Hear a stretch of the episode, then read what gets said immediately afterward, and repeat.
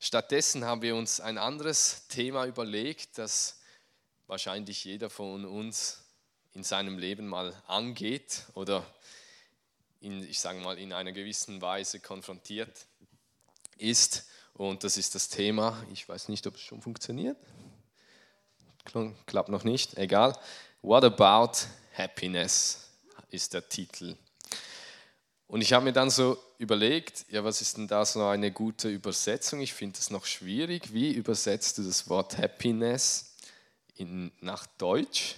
Und es ist so, ich finde es recht schwierig, so ein, ein Begriff äh, zu finden in Deutsch, der das Ganze repräsentiert. Das, man könnte es versuchen mit Glück, Freude, Glücksgefühl, Fröhlichkeit, irgend sowas.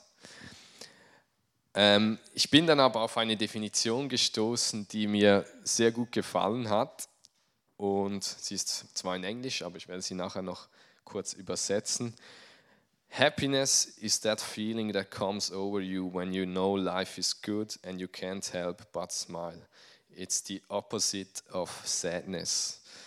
Oder auf Deutsch so ungefähr übersetzt, äh, Happiness ist das Gefühl, das du kriegst, wenn du weißt, hey, das Leben ist gut und du kannst gar nicht anders, einfach, einfach zu lächeln und es ist das Gegenteil von unglücklich sein. Ich möchte mit einer Geschichte starten, eine Geschichte, die sich in der USA zugetragen hat.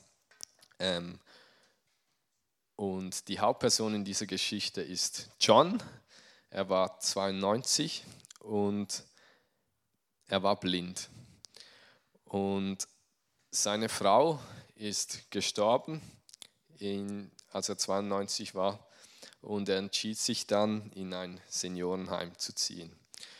Und dann hat ihm die Betreuerin so ein bisschen das, das Zimmer gezeigt, wo er, also sein neues Zuhause. Und sie beschreibt ihm halt so das Zimmer, weil er ist ja blind.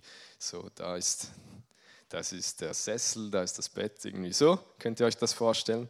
Und John unterbricht sie, als sie da erzählt und sagt, hey, ich liebe es, ich liebe es. Und die Betreuerin so ganz verwirrt, hey, ich bin noch gar nicht fertig. Und dann sagt ihm John aber, ob ich das Zimmer mag oder nicht, das hängt überhaupt nicht davon ab, welche Möbel im Zimmer vorhanden ist, sondern es hängt nur von meiner Einstellung ab.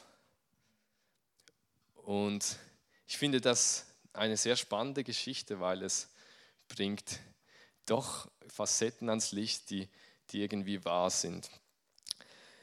John hat mit anderen Worten gesagt, das Glücklichsein ist eine Wahl. Und wie glücklich du bist, das hängt hauptsächlich, sage ich jetzt mal, von dir ab.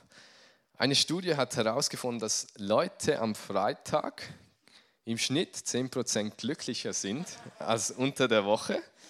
Ich zähle mich da teilweise auch dazu, vielleicht ihr euch auch. Und eine andere Studie besagt, dass an keinem anderen Wochentag mehr Herzinfarkte vorkommen als am Montag. Genau. Ist noch, ist noch interessant. Viele Menschen ähm, verbinden den Montag einfach mit einem stressreichen Tag und der ist halt dann noch so weit von dem schönen Freitag und dem Wochenende entfernt. Genau. Ich möchte mit euch heute Abend einfach mal ein bisschen in die Bibel einsteigen. Ich hoffe, äh, ihr habt auch ein bisschen Bock drauf auf ein paar Bibelstellen zu diesem Thema. Ähm, ich weiß nicht, funktioniert die Präsentation nicht, weil sonst machen wir es einfach ohne. Das ist kein Problem. Ihr könnt gerne auch aufschlagen, wenn ihr wollt. Erste ist, der erste Vers ist im Psalm 118, äh, Vers 24. Und da steht drin, dies ist der Tag, den der Herr gemacht hat. Heute wollen wir fröhlich jubeln und unsere Freude haben. Dies ist der Tag, den der Herr gemacht hat. Hey, und Psalm 118, Vers 24. Und über welchen Tag sagte er das? Ich glaube, das können wir über jeden Tag sagen. Hey, das ist der Tag, den der Herr gemacht hat. Jeden Morgen können wir uns entscheiden, mit welcher Einstellung wir jetzt in diesen Tag starten wollen. Und wir können zu uns sprechen, hey, ich bin gesegnet, heute am Leben zu sein. Ich bin dankbar für meine Familie, meine Gesundheit oder einfach meine Möglichkeiten, die ich hier habe in der Schweiz oder in Österreich oder wo auch immer du wohnst. Ich glaube, wir haben so viele Gründe, um einfach dankbar zu sein. Aber wir müssen realisieren, dass jeder Tag ein Geschenk von Gott ist. Und ganz oft, zumindest geht es mir so, verhalten wir uns nicht so, als dass es wirklich ein Geschenk ist von Gott. Jeden Morgen müssen wir uns diese Gedanken zusprechen, hey, heute wird ein guter Tag, Gott meint es gut mit mir. Und Joel Osteen, der hat so ein Buch geschrieben, äh, das Buch heißt Each Day Friday, glaube ich. ist noch spannend. Äh, und er sagt, äh, dass wenn wir jeden Tag im Glauben starten, dann wird Gott seine Engel ans Werk schicken und Gott wird uns alles zum Besten führen. Und das finden wir aber auch in der Bibel, nämlich in Römer 8, 28, äh, einer von meinen Lieblingsversen. Und dort steht, ich glaube, es ist die NG-Übersetzung, eines aber wissen wir, alles trägt zum Besten derer bei, die Gott lieben. Sie sind ja in Übereinstimmung mit seinem Plan berufen. Hey, weißt du das? Wenn du Gott liebst, trägt alles zu deinem Besten bei. Selbst wenn dein Leben gerade irgendwie so den Anschein macht, als ob es gerade den Bach runtergeht, hey, es trägt zu deinem Besten bei. Und wenn du dir das nicht zusprichst und einfach deine Einstellung neutral lässt, dann bekommen häufig die negativen Gedanken einfach die Überhand. Hey, und denen wollen wir einfach keine Chance geben. Dafür ist Gottes Wort und Gottes Zusagen sind einfach zu gut. Nächster Vers in Kolosser 3,2 steht, ich lasse euch kurz aufschlagen, richtet eure Gedanken auf das, was im Himmel ist und nicht auf das, was wir zur irdischen Welt gehört.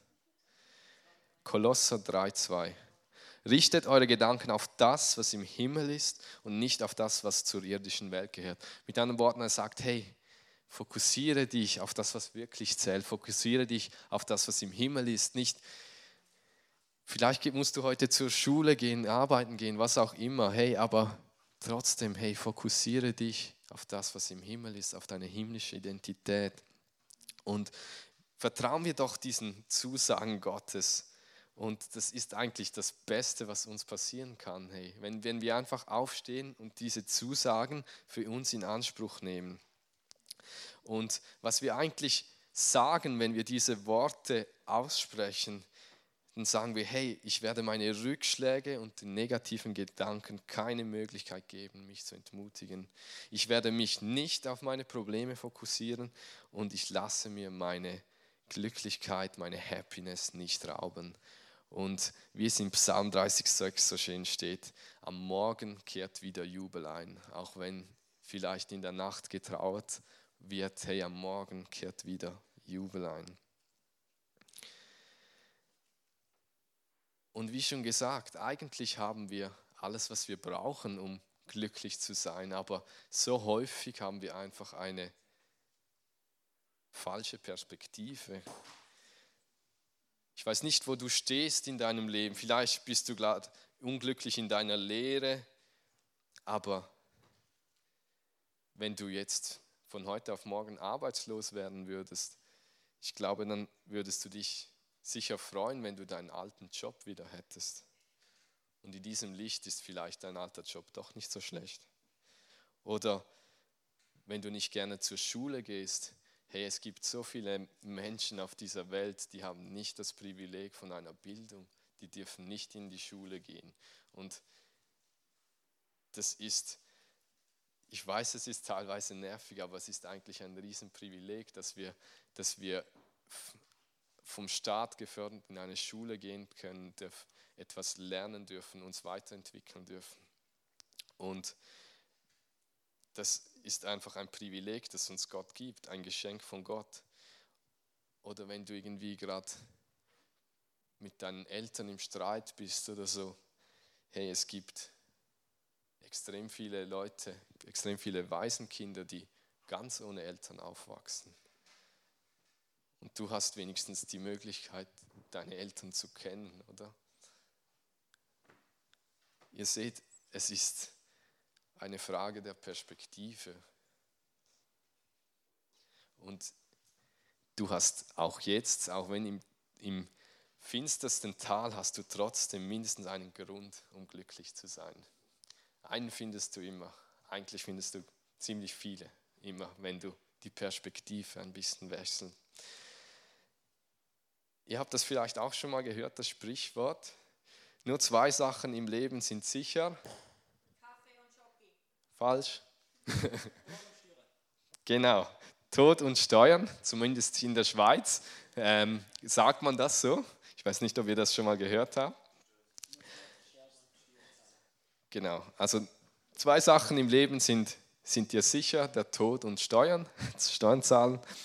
Ähm, und selbst das, wenn wir das aus einer Perspektive anschauen, dann heißt das, dass du immerhin die Chance bekommen hast zu leben. Hey, nicht diese Chance haben nicht mal alle bekommen. Hey, es gibt so viele Babys, die abgetrieben werden oder die bei der Geburt sterben oder was auch immer. Und auch wenn du Steuern zahlen musst, dann bedeutet das, dass du wenigstens Geld verdient hast vorher, sonst müsstest du keine Steuern zahlen. Und in beiden Fällen, wenn du lebst und auch wenn du Steuern zahlen musst, kannst du dich einfach glücklich schätzen und du bist eigentlich bist du gesegnet. Alles eine Frage der Perspektive. Und ich möchte dich ermutigen, dass du dich einfach ja, dass du dankbar bist für das, was du hast und für den heutigen Tag einfach dankbar bist. Und ich möchte hier ganz kurz unterbrechen und einfach eine kurze Dankesrunde machen, weil ich glaube, wir haben so viel Grund zum Danken. Und ja, ich fange an und jeder darf dann einfach so reinschreien, für was, dass ihr dankbar seid. Einfach kurze Dankesrunde. Herr Jesus, danke, dass du für uns am Kreuz gestorben bist.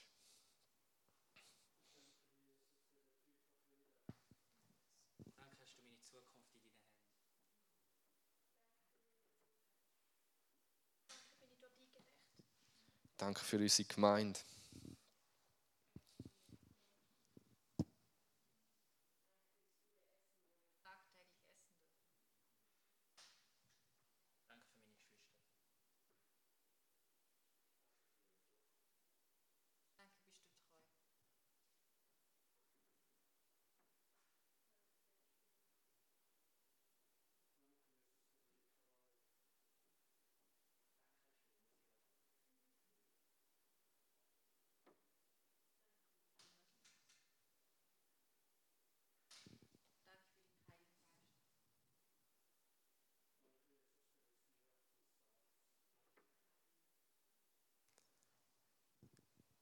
Danke, Jesus, dass du uns erwählt hast und dass wir dich dürfen kennen. Und danke für, dass wir so viel Gründe haben, einfach zum Danken sagen. Und ich schließe die Runde jetzt hier ab, sonst wären wir da nicht mehr fertig. Und ich möchte mit euch gleich in die nächste Bibelstelle ein, eintauchen. 1. Thessalonicher 5, 16. Und ich glaube, der, die Überschrift heißt irgendwie Kennzeichen eines Lebens mit Gott.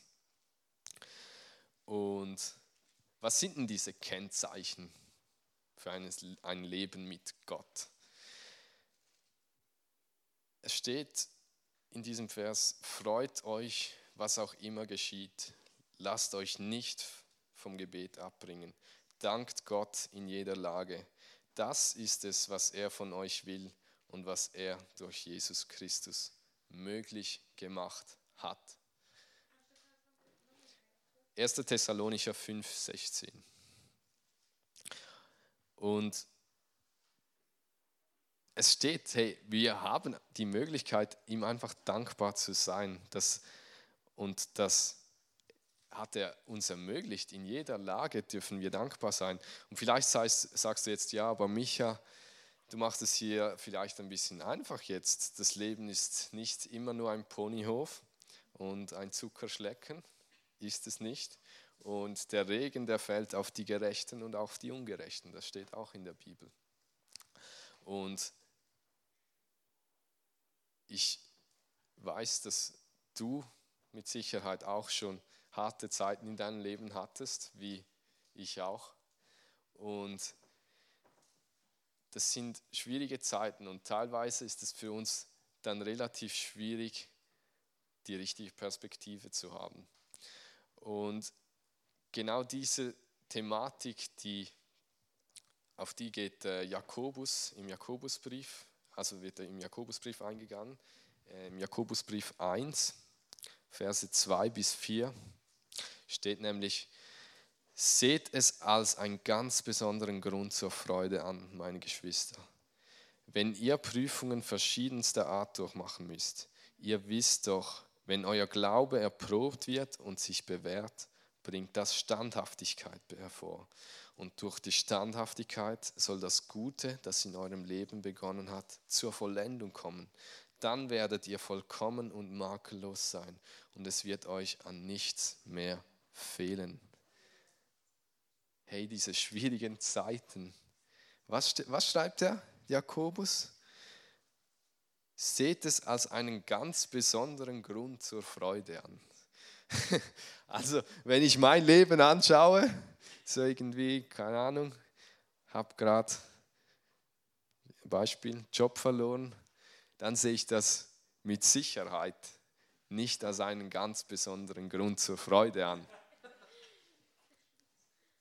Und von dem Standpunkt aus ist das, was Jakobus hier schreibt, schon sehr interessant. Und ich glaube, dass es ein Game Changer ist, wenn wir anfangen, in, unserem, in unserer Trauer, in unserem Tal, wenn es uns schlecht geht, Gott zu danken und diesen Perspektivenwechsel machen. Wenn wir unsere Freude verlieren, wenn wir unsere äh, Happiness verlieren, dann verlieren wir auch unsere Stärke.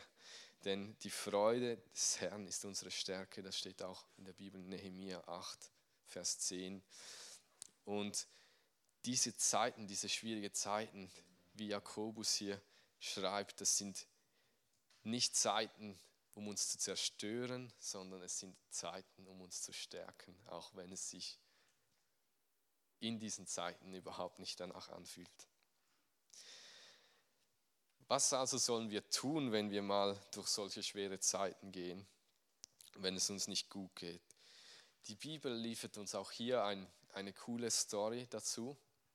Ich glaube, ich habe sie äh, schon mal in einer anderen Predigt mit euch äh, durchge durchgelesen, aber ich möchte das nochmals tun. Sie steht in Apostelgeschichte 16 ab Vers 19. Ich gebe euch ein bisschen Kontext. Und zwar waren da Paulus und Silas so unterwegs miteinander. Apostelgeschichte 16, 19, ab 19.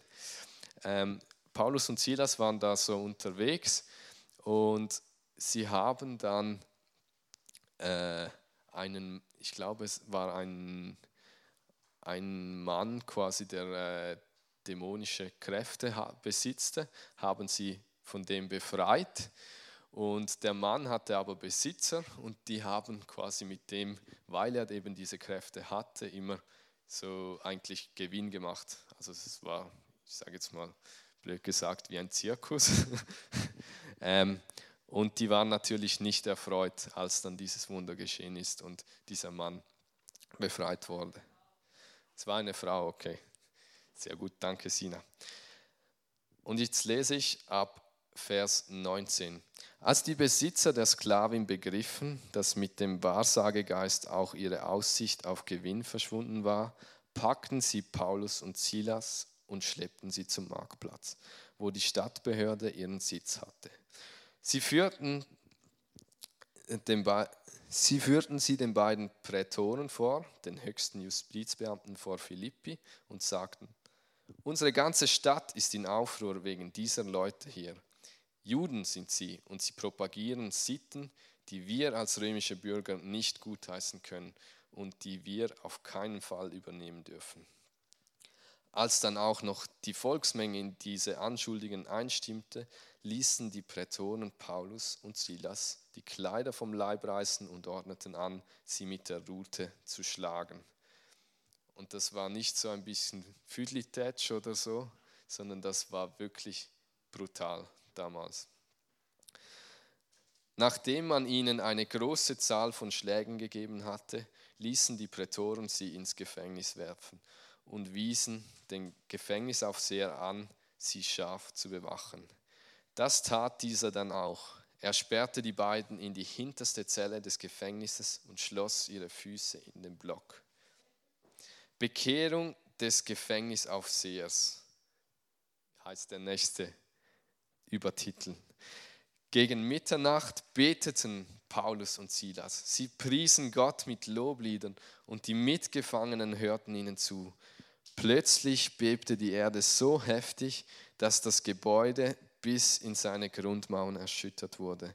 Im selben Augenblick sprangen sämtliche Türen auf und die Ketten aller Gefangenen fielen zu Boden. Als Silas und Paulus in den Knast geworfen wurden für ihren Glauben, als sie eigentlich in Ketten waren, als man, ich sage jetzt mal aus, aus weltlicher Sicht, im Tal waren. Was haben sie da gemacht? Sie haben Gott lauthals gepriesen. Sie haben Worship gemacht im Gefängnis und es hat etwas bewegt. Es hat wortwörtlich etwas bewegt. Es hat die Erde bewegt und es hat einen Unterschied gemacht. Und die Geschichte lohnt sich auf jeden Fall auch mal noch fertig zu lesen, wenn ihr, die, wenn ihr mal zu Hause äh, einen Moment habt, denn es gibt nochmals äh, eine spannende Wendung auch danach. Und ich finde einfach die Herzenshaltung so genial von, von diesen zwei, weil, weil sie einfach so eine Freude in sich hatten. Sie hatten so eine positive Perspektive, auch wenn die Umstände nicht, nicht danach aussehen. Aber sie waren einfach so dankbar Gott gegenüber und konnten gar nicht anders, als ihn einfach zu loben und preisen. In Jesaja 61,3 steht, ihr sollt nicht mehr verzweifeln, sondern Jubellieder singen. Es ist nicht möglich, Gott zu loben und preisen und gleichzeitig entmutigt zu sein oder entmutigt zu bleiben. Ich wiederhole das. Es ist nicht möglich, Gott zu loben und preisen und gleichzeitig entmutigt zu bleiben. Und denk daran, der Feind bekämpft dich immer dann am härtesten, wenn er weiß, dass Gott etwas Gutes für dich bereithält. Zum Schluss, ich darf die Band nach vorne bitten, möchte ich euch einfach noch eine kleine Lebensweisheit auf den, mit auf den Weg geben. Es ist eigentlich nicht mehr als ein, ein Spruch, aber wenn du etwas mitnimmst vom heutigen Abend, ähm, dann einfach dieser, dieser Spruch. Und zwar, vielleicht hast du ihn auch schon mal gehört, Danken schützt vor Wanken und Loben zieht nach oben. Danken schützt vor Wanken und Loben zieht nach oben. Nimm das einfach mit und ich ermutige dich das nächste Mal, wenn es dir mal nicht so gut geht, auch wenn du dich überhaupt nicht danach fühlst, hey, Geh einfach mal in den Worship und danke Gott und schau mal, was passiert.